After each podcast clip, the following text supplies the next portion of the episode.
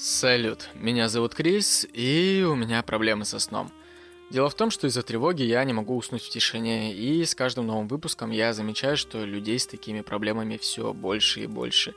И именно поэтому каждую неделю меня, а значит и всех вас, Настя укладывает спать одной историей одной акулы пера. Это подкаст «Акулы пера», подкаст о людях, которые писали. Подкаст, в котором вы не услышите букву «Р», но совершенно точно услышите ненормативную лексику. Поэтому, если вы слушаете данный подкаст до того, как ваша школьная программа дошла до сегодняшнего автора, то вам, наверное, стоит выключить. А если вы к своему 10 классу и так уже знаете все возможные неологизмы и спокойно воспринимаете их на слух, то я предлагаю доставить пиццу и сосиски в тесте из столовки и вместе послушать историю Александра Островского.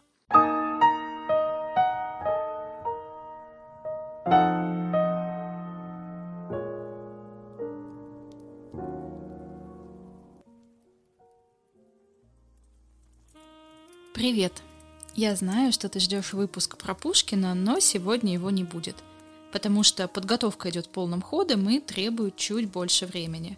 Но сегодня я тебе тоже буду рассказывать про Саню – с надеждой, что, может быть, ты все-таки хоть немного, но полюбишь пьесы.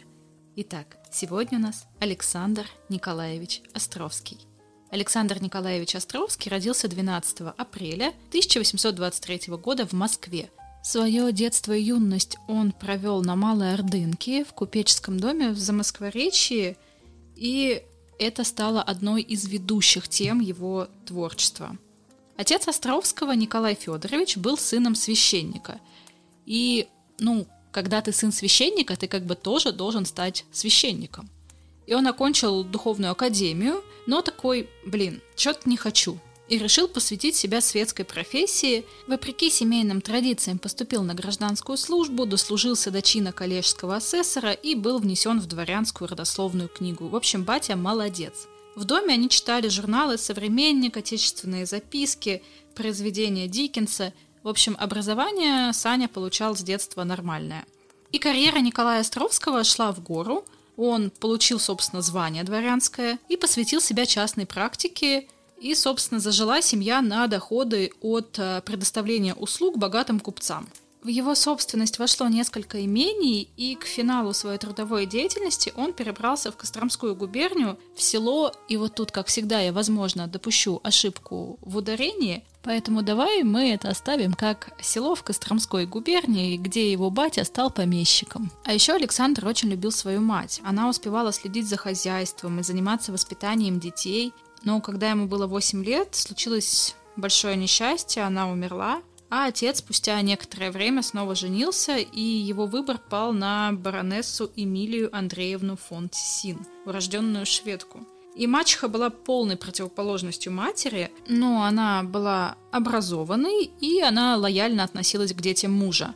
Она продолжила заниматься их образованием и прививать любовь к европейской культуре. По поводу отношения Островского к мачехе бытует два противоположных мнения. С одной стороны, говорят, что все было ровненько, отлично общались, все хорошо, но другие поговаривают, что дружбы не сложилось, и мальчик даже ненавидел женщину с первых дней, а с возрастом даже из-за нее посрался с отцом. Но вряд ли, потому что в письмах и дневниках Островского нет упоминаний об мачехе в плохом ключе, и он называл родителей папенька и маменька – и несмотря на то, что как старший ребенок он был несколько отдален от взрослых и большую часть времени был предоставлен сам себе, все равно как бы каких-то остро негативных ситуаций не было. А с отцом он действительно поругался, но причиной тому были совсем другие мотивы, не, не его новая жена. Вообще, семья у них была такая, знаешь, прям многодетная. Многодетная — это 13 братьев и сестер, но половина из них умерла еще в детском возрасте. Воспитание оставшихся без матери детей большую роль сыграла няня Авдотья Ивановна Кутузова. И из ее, собственно, шуточек до прибауточек а, она там сказки любила рассказывать в долгие зимние вечера, песни пела. Вот позже, скорее всего, именно благодаря ей родится Э, пьеса-сказка «Снегурочка». И в общении с простым народом Островский впитывал образный строй русской речи, учился через слово на слух воспринимать и распознавать э, речь человека. В 1835 году Островский поступил в первую московскую гимназию, и позже он признавался, что уже гимназистом почувствовал в себе наклонность к литературе, сочинительству и твердо решил, что станет писателем. Но когда это? Когда это такое было, что родители желали своему ребенку, чтобы тот стал писателем? Вот и отец Сани исключением не стал. И несмотря на то, что ребенок увлекался литературой и театром, отец ему такой, Саня, хуйня. И потакая отцу, он поступил в Московский университет на юридический факультет. И в годы обучения там он проводил все свое свободное время в Малом театре. И, собственно, ну не бывает так. Не бывает так, что ты увлекаешься театром, а становишься охуенным юристом. И увлечение Островского заставило его покинуть институт в 1843 году. Батя в шоке, всеми правдами и неправдами пытается хоть как-то поправить ситуацию и пристраивает сына на выгодную должность, разумеется. И ему пришлось работать, пойти писцом в московский суд, а в 1845 году в канцелярию Московского коммерческого суда. И в последнем он э, стал чиновником, который принимал посетителей устно. И, собственно, этот опыт не прошел даром, он это часто использовал в своем творчестве, вспоминая немало интересных историй, услышанным им за время практики. И судьба дает ему возможность наблюдать за искателями правды и правосудия и за чиновниками, которые на глазах превращаются во взяточников и мошенников. В общем-то, неплохой опыт. Вроде как отец и постарался. Но, как любой студент э, юридического, писатель любил принарядиться. Александр Николаевич любил красивую и достаточно экстравагантную одежду, и вот, собственно, живя в районе Замоскворечья, он даже лишний раз не хотел выходить на улицу, потому что боялся, что его мещане засмеют и отпиздят. Островский был фанатом Гоголя и Белинского и очень хотел быть похожим на них. И в 1847 году состоялся дебют писателя в газете «Московский городской листок», и издательство опубликовало две сцены из комедии «Несостоятельный должник». Это первый вариант известной пьесы «Свои люди сочтемся». В 1849 году автор закончил работу над этой пьесой, и тут уже прослеживается характерная манера писателя. И это просматривается в первом же его произведении. Он описывает общенациональные темы сквозь призму семейно-бытового конфликта. Персонажи пьес Островского обладают очень колоритным и узнаваемым характером. При этом язык произведений легок и прост, а финал ознаменован какой-то моральной подоплекой – и после публикации пьесы в журнале «Москвитянин» на Островского обрушился успех. Хотя цензурный комитет запретил постановку и повторную публикацию произведения. И достаточно долгое время у Островского были проблемы с цензурой, и его пьесы попросту не хотели публиковать. Интересно, почему? Тут вот реально, кстати, ну, как бы на поверхности. Дело в том, что во многих пьесах Островского судебные чиновники показаны в достаточно неприглядном свете, по мнению тех самых чиновников. И Островского внесли в перечень неблагонадежных авторов, что сделало его положение не особо-то и выгодным. Московское купечество и цензура начали против писателя гонения, а факт публикации комедии был назван ошибкой. Пьесу запретили ставить на сцене театра в течение пяти лет. Драматург находился под наблюдением полиции – так как жизнь и характеры, изображенные в комедии, показались властям клеветой на российскую действительность. И многие читатели также не сразу приняли новаторство Островского, его воспринимали как эм, грязного драматурга, выводящего на сцену недостаточно высокие характеры. Он писал м, чрезмерно простонародным языком и не видел ничего светлого в окружающей его действительности – но действительно, что бы он мог увидеть светлого, работая в таком месте? Несмотря на холодное отношение властей, на тяжелое финансовое положение и непонимание части публики, Островский все равно активно продолжал работать и выпускал ежегодно по пьесе. И вновь пьесу издали в 1859 году, но с изменениями и с другим окончанием произведения – и у Островского на самом деле был достаточно непростой характер, мало кто мог смириться с его заносчивостью, с его любовью похвастать и его самолюбием. И если его работу, по его мнению, недооценили, то он, вообще не стесняясь, начинал скандал, начинал истерику и даже уходил в агрессию. Так он даже однажды разругался с Некрасовым, который недостаточно, по его мнению, хвалебно отозвался об одной из его пьес. В 1850 году Островский вступает в кружок писателей и критиков славянофильского журнала «Москвитянин», и члены кружка которого объявляют Островского певцом, нетронутой фальшью цивилизации. В общем, такое какое-никакое, но признание. Но редактор был жмот, э, нихуя не платил, но требовал э, большой объем работы, которую, собственно, и проводил Островский. Из 1855 по 1860 годы Островский вдохновлялся революционными идеями, а, влиявшими на его мировоззрение. Он сблизился с Тургеневым, с Толстым и стал сотрудником журнала «Современник». И вот, значит, что дома сидеть, и вместе с ребятами он отправляется а, в литературную этнографическую экспедицию, которую организовало морское министерство. Целью экспедиции было описание жизни, быта, занятий, промыслом населения, которое проживает по берегам морей, озер и рек Европейской России. И Островский конкретно занимался исследованиями верховьев Волги. В своей статье «Путешествие по Волге. От истоков до Нижнего Новгорода» Александр Николаевич отражает быт, условия жизни и труда жителей этих мест. Он также занимается сбором материалов об обычаях, нравах и языке жителей Волги – и эти материалы Островский впоследствии, естественно, будет использовать в своих произведениях. И Александр был знатным рыболовом, наверное, поэтому ему там вообще было по кайфу по Волге шнырять, потому что рыболовное снаряжение был вообще неизменный атрибут для всех его путешествий.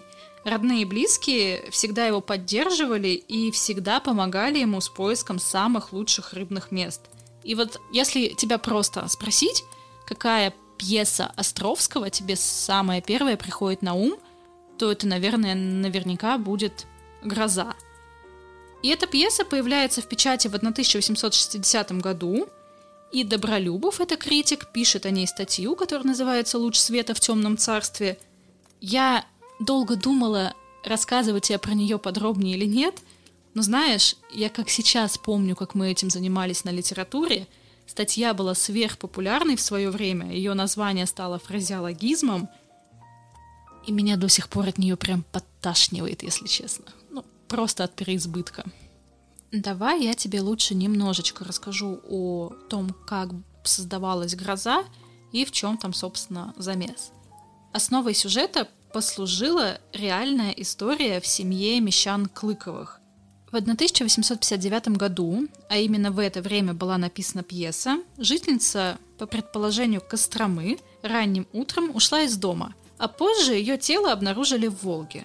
Пострадавшей была девушка Александра Клыкова, и во время следствия выяснилось, что обстановка в семье Клыковых была м, достаточно напряженной.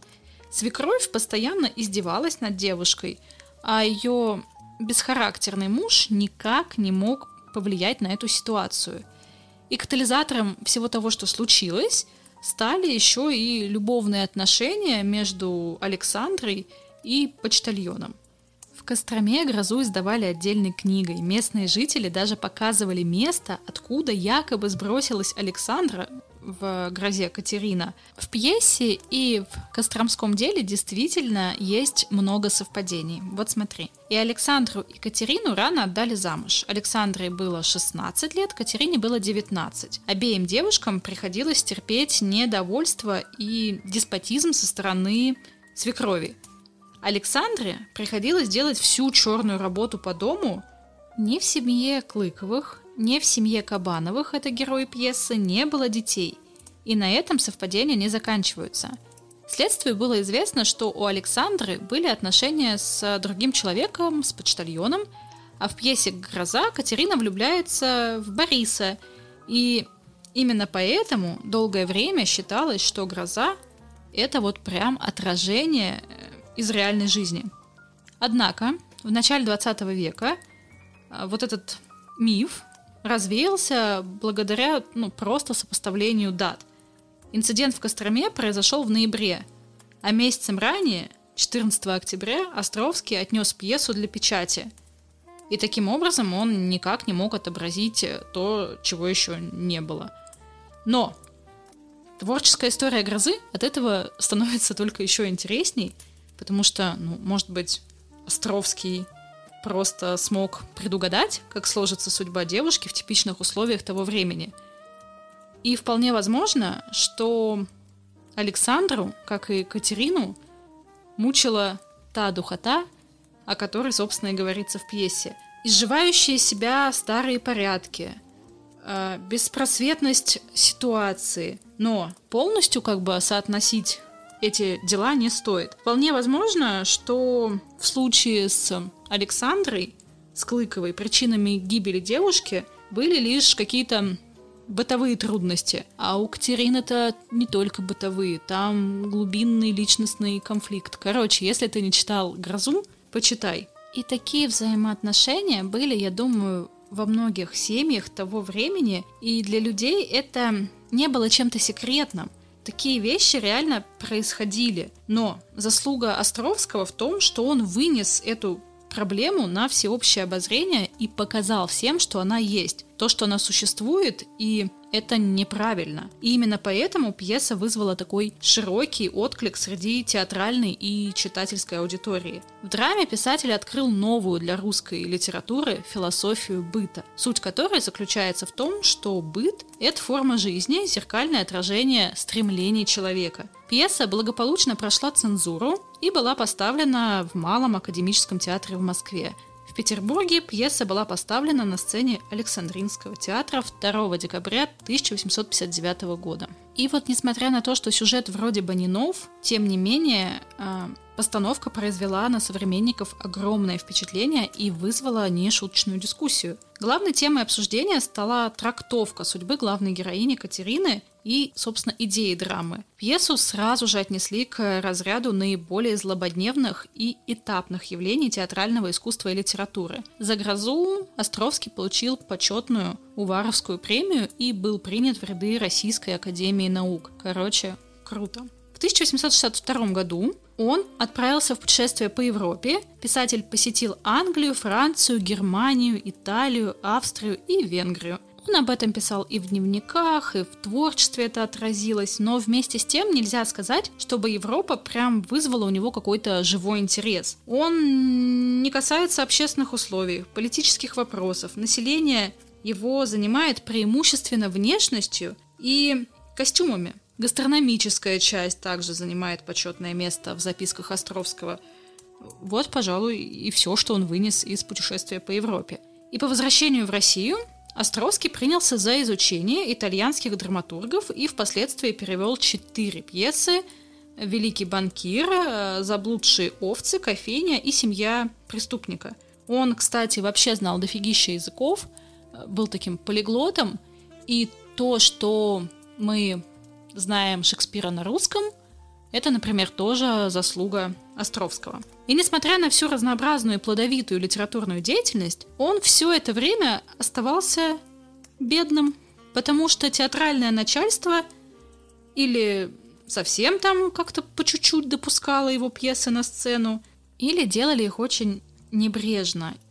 И выгод от театра он почти не имел, хотя все театры в России жили его репертуаром. И все вот это начинает немножечко уже подтачивать его здоровье, но он такой, так, нужно что-то менять, и 14 ноября 1866 года, благодаря хлопотам Островского, открылся Московский артистический кружок. Цель кружка – распространить в публике правильные понятия обо всех отраслях изящных искусств и развить художественный вкус, доставить художникам возможность сделаться известными публике – следовало обеспечить труд драматургов и актеров, потому что потому что по факту театры не желали платить авторам за предоставление пьес, а актеры были фактически бесправными.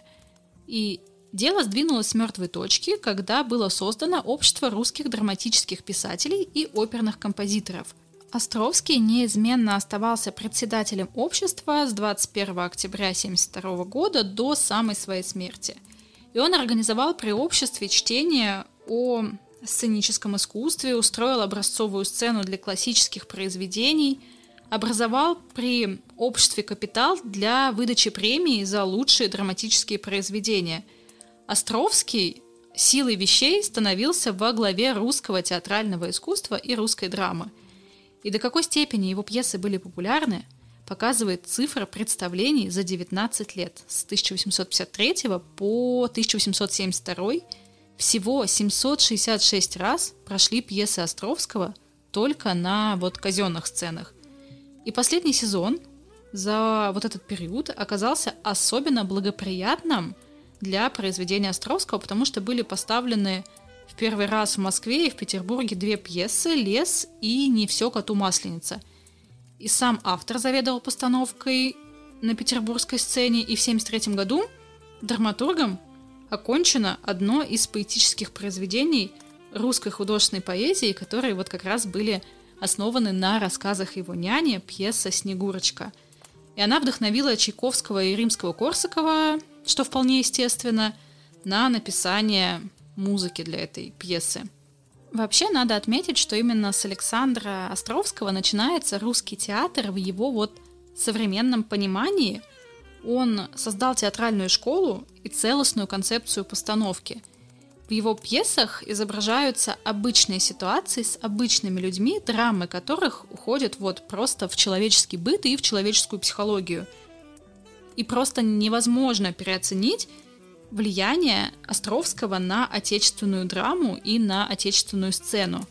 Собственно, у него учились драматическому искусству Лев Николаевич Толстой, Чехов – Горький и его теоретические положения и понимания о театральном деле позже э, в традициях уже современного театра были поставлены Станиславским. Давайте я сейчас перечислю основные моменты, которые на тот момент для театра были новаторскими.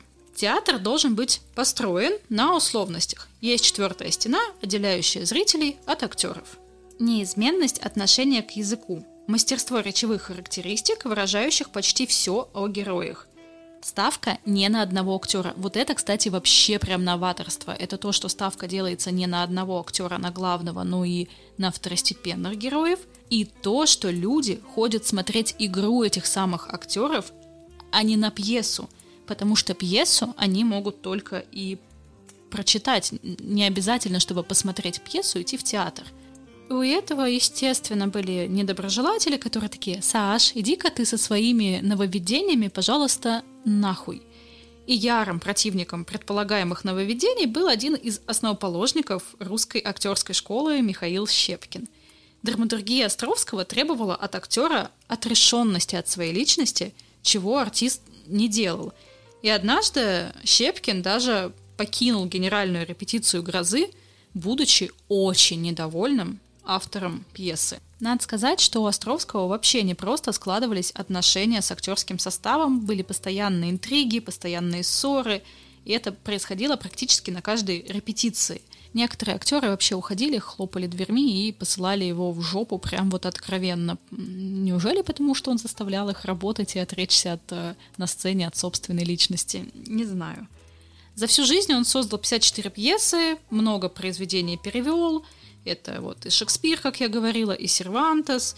И к популярным произведениям автора относятся «Снегурочка», «Гроза», «Беспреданница», «Женитьба Бальзаминова», «Без вины виноваты» и многие другие пьесы. Многие его произведения послужили основой создания кино и были полностью экранизированы, например, э, популярная комедия Воинова «Женитьба Бальзаминова» и Жестокий романс, естественно, снятый по мотивам пьесы «Беспреданница». А вот его личную жизнь назвать простой и безоблачной очень и очень сложно. Островскому было около 24, когда он познакомился с Агафией Ивановной. Дело в том, что мы даже не знаем ее фамилию. Она была доброй, была обаятельной, но она была простолюдинкой, мещанкой, жившей неподалеку от него в Замоскворечье – и поначалу писатель просто ходил к ней в гости, он прислушивался к ее советам, а потом они как-то чуть-чуть так передружили и начались у них отношения. Ты можешь себе представить, в каком ахуе был отец, Он недавно получил дворянство, потому что женился на баронессе, а тут такое. Его старший сын не только бросает университет, но и просто путается с какой-то нищей бабой. И отец, значит, такой, у, если ты ее сейчас не бросишь, то я тебя наследство лишу всего. А он не то чтобы жениться на ней собирался, но и бросать не планировал. И, значит, Островский стал жить с Агафьей, и можно ли назвать их союз счастливым? Ну, очень вряд ли. Они были бедны. На момент э, начала их совместной жизни он получал мизерное жалование, чиновника тогда еще, а пьесы еще просто тупо не доходили до публики. Агафья рожала детей, но они все умирали в детстве. Единственное, вот когда, когда отец пригрозил, чтобы он ее бросил, он ее не бросил, в том числе потому, что она была беременна, и вот это единственный старший ребенок, который выжил, но им его даже пришлось отдать, потому что ну, у них тупо не было денег на его содержание. И, в общем, это приносило ей страдания, но она все равно всегда была рядом с Островским, независимо от того, что происходило в его жизни, будь то нужда или какие-то внезапно возникшие чувства. И вот за вот эту сердечность, за ум Островский и все его друзья очень ценили Агафью, и она славилась гостеприимством, она славилась пониманием, и он часто обращался к ней за советом, когда работал над новой пьесой. Но церковный брак они так и не заключили, даже после того, как отец умер. Почему? Можно лишь строить догадки. Но Островский влюбился в актрису Любовь Павловну Косицкую Никулину. Они познакомились давно. Как и Агафья, она прекрасно пела народные русские песни и знала их великое множество. И увлечение Островского Косицкой, видимо, назревало и вспыхнуло просто какой-то невозможной страстью. И Косицкая сыграла Катерину в «Грозе», и в 1859 году это имело оглушительный успех. Считается, что рассказы ее о своем детстве он использовал в монологах героини.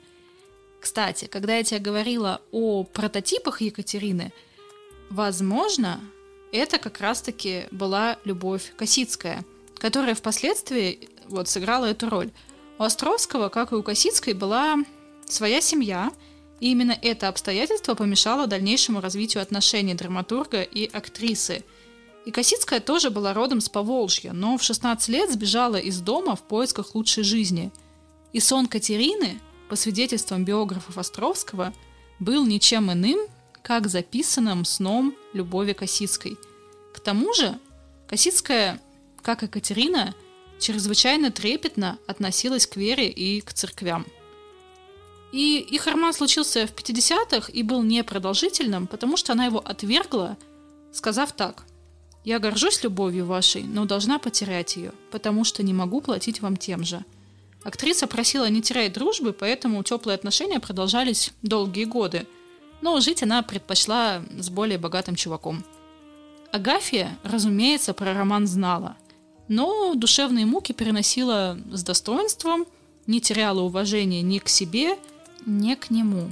Знала она и о том, что он увлекся молоденькой артисткой малого театра Марией Васильевной Васильевой Бехметьевой.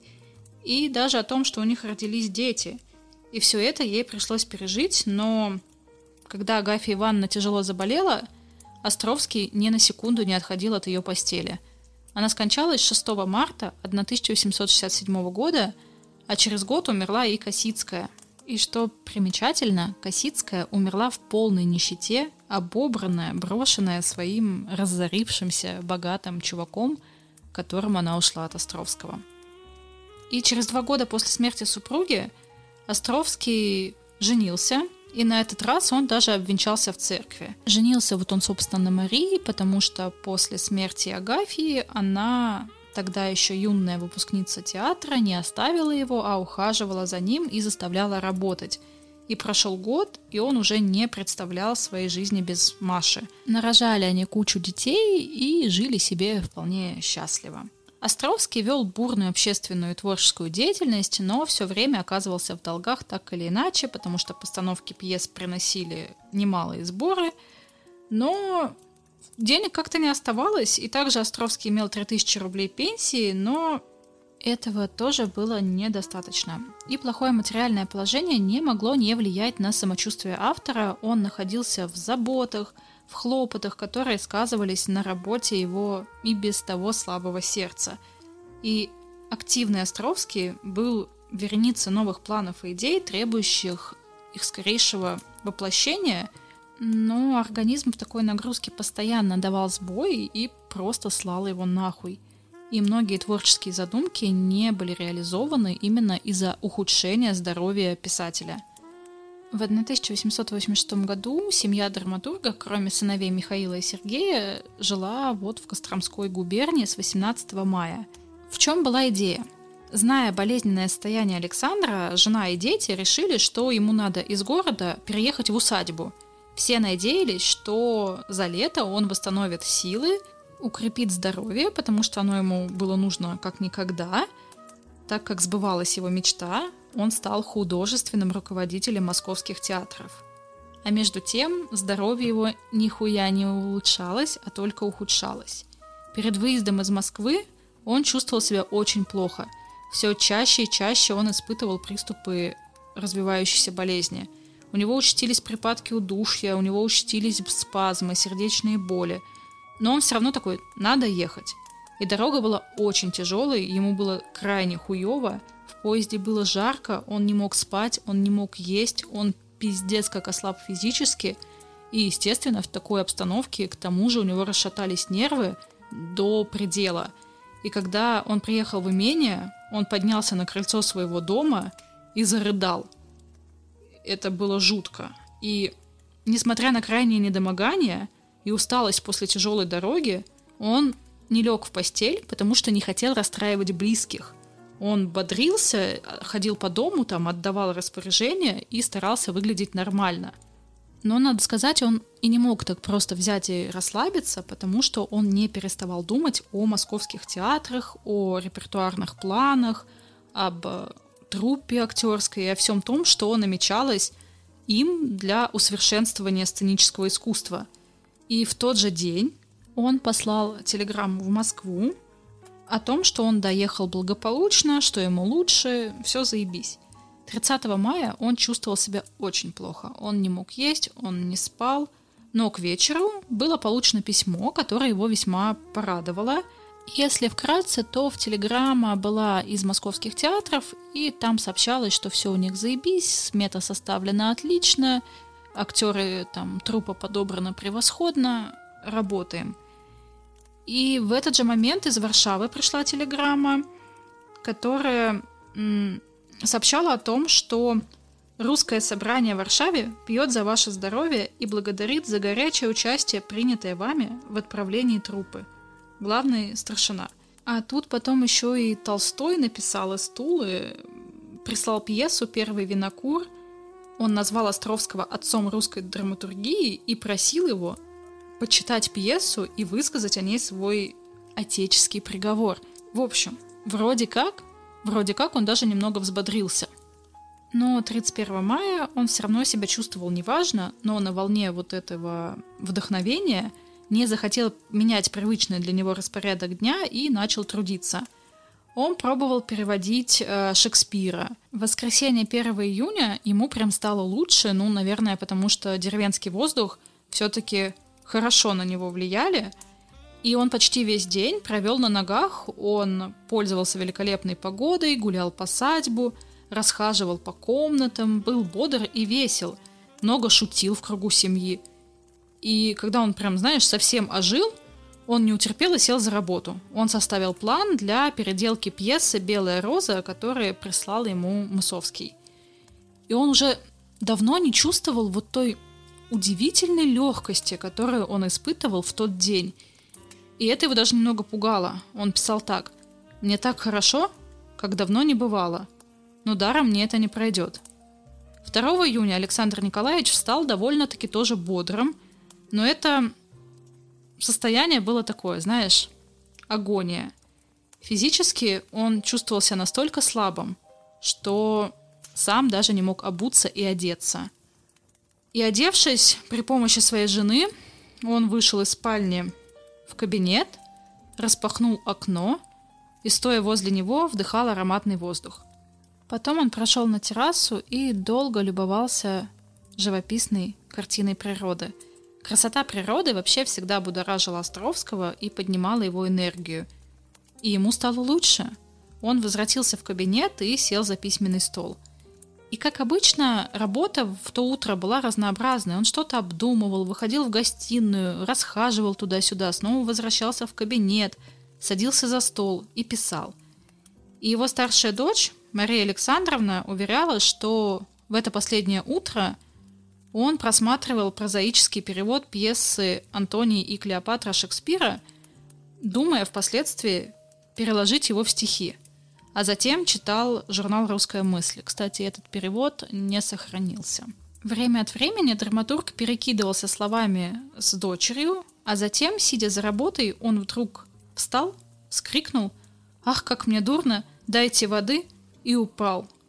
При падении он ударился виском, ему пытались оказать помощь, послали за доктором, но доктора в деревне не оказалось. А когда уже приехали из земской больницы, то смогли только констатировать смерть. Причиной смерти стала стенокардия, и похороны драматурга прошли вблизи семейного гнезда в селе Никола Бережки. Могила литератора расположена на кладбище церкви Николая Чудотворца. Похороны были организованы за счет пожертвования, которые приказал сделать император Александр III. Он передал родственникам 3000 рублей – и такую же пенсию назначил вдове Островского. На воспитание детей писателя государство выделяло 2400 рублей ежегодно. Произведения Александра Николаевича неоднократно переиздавались. Он стал достаточно знаковой фигурой для классической русской драматургии и для театра. Он буквально там, знаешь, продолжил дело Гоголя на сцене театра. Его пьесы до сих пор ставятся на сцене российских и зарубежных театров. И творчество драматурга способствовало развитию литературного жанра, режиссуры и актерского мастерства. Вот такая вот жизнь. Знаешь, если так подумать, то в его биографии ведь нету ничего выдающегося. Я тебе, ну да, там он изменял жене, хорошо. Он не был таким, там, знаешь, тоже он и подбухивал иногда, и в карты играл, но это не было там достоянием каких-то скандалов. Но при этом это человек, который внес огромный вклад в развитие вообще культуры. Именно поэтому я тебе рассказала сегодня о нем, и надеюсь, тебе захотелось почитать или даже, может быть, посмотреть пару его пьес. Спокойной ночи! А я вот, кстати, не проходил в школе Островского, потому что как порядочный человек ушел после девятого. Поэтому я, собственно, такой тупой, да. И слушатели, которые пишут в комментариях, что я глупый, я могу им лишь ответить, что да, да, да, и что вы мне сделаете. Но «Грозу» я все-таки думаю посмотреть. Но так как до театра я в ближайшее время все равно не дойду, а в сети я нашел только какие-то старые страшные записи, постановки там 70-х, 80-х годов, то, наверное, я вынужден обратиться к вам, если вы вдруг наткнетесь на какую-нибудь качественную, крутую запись пьесы «Гроза» или вы знаете какую-нибудь крутую ее киноадаптацию, то скиньте, пожалуйста, в комментарии под постом с этим выпуском. Я же с вами делился все-таки книгами по Чехову. Сделать это, кстати, можно в самом уютном телеграм-канале «Продленка с Настей». Это телеграм-канал с открытым диалогом нас с вами, где вы можете поделиться своим мнением о прочитанном, о подкасте, поднять любой интересующий вас вопрос, и я уверен, вы никогда не захотите поставить этот канал на беззвучный. Обязательно заходите, пишите и давайте знакомиться. А если вы вдруг послушали все выпуски подкаста и вы все равно не можете уснуть, то на помощь могут прийти бонусные эпизоды, которых уже накопилось так много, что даже подписавшиеся на них люди говорят, что не успевают их все прослушать. Вот сегодня одновременно с этим выпуском вышел новый бонусный эпизод, посвященный Владимиру Ильичу. Я сам только что его послушал, включал я его, конечно, со скепсисом, мол, какой Ильич писатель, драматург, блин, ага написал в своих ссылках чехарды, а люди потом еще 60 лет последствия разгребали. Но нет, нет, Настя своим магическим повествованием, как обычно, рассказала увлекательную и нескучную историю Ильича. Некоторые факты я даже узнал впервые. И тогда его внимание привлекла не она, а ее подружка Аполлинария Якубова. Они все были отбиты, отличались решительностью и организованностью. Мог найти себе бабу и посимпатичней. А Крупская, ну, как бы не смогла устоять перед его красотой и дала ему. Ты, блядь, что, хочешь связать жизнь с братом террориста? И, типа, нет. Ленин написал обращение гражданам России. Типа, трахаться с Лениным еще не значит разбираться в ленинизме. Он подписывается псевдонимом Ленин. Почему Ленин? Ну, блядь, не, не таксистом же быть. Легальное прикрытие революционной деятельности. В качестве свадебного подарка Крупская привезла своему будущему мужу сифилис, и он стал призывать людей вооружаться всем, что есть под рукой, и совершать нападения на госслужащих. Революцию не может творить народ. Это работа для профессионалов.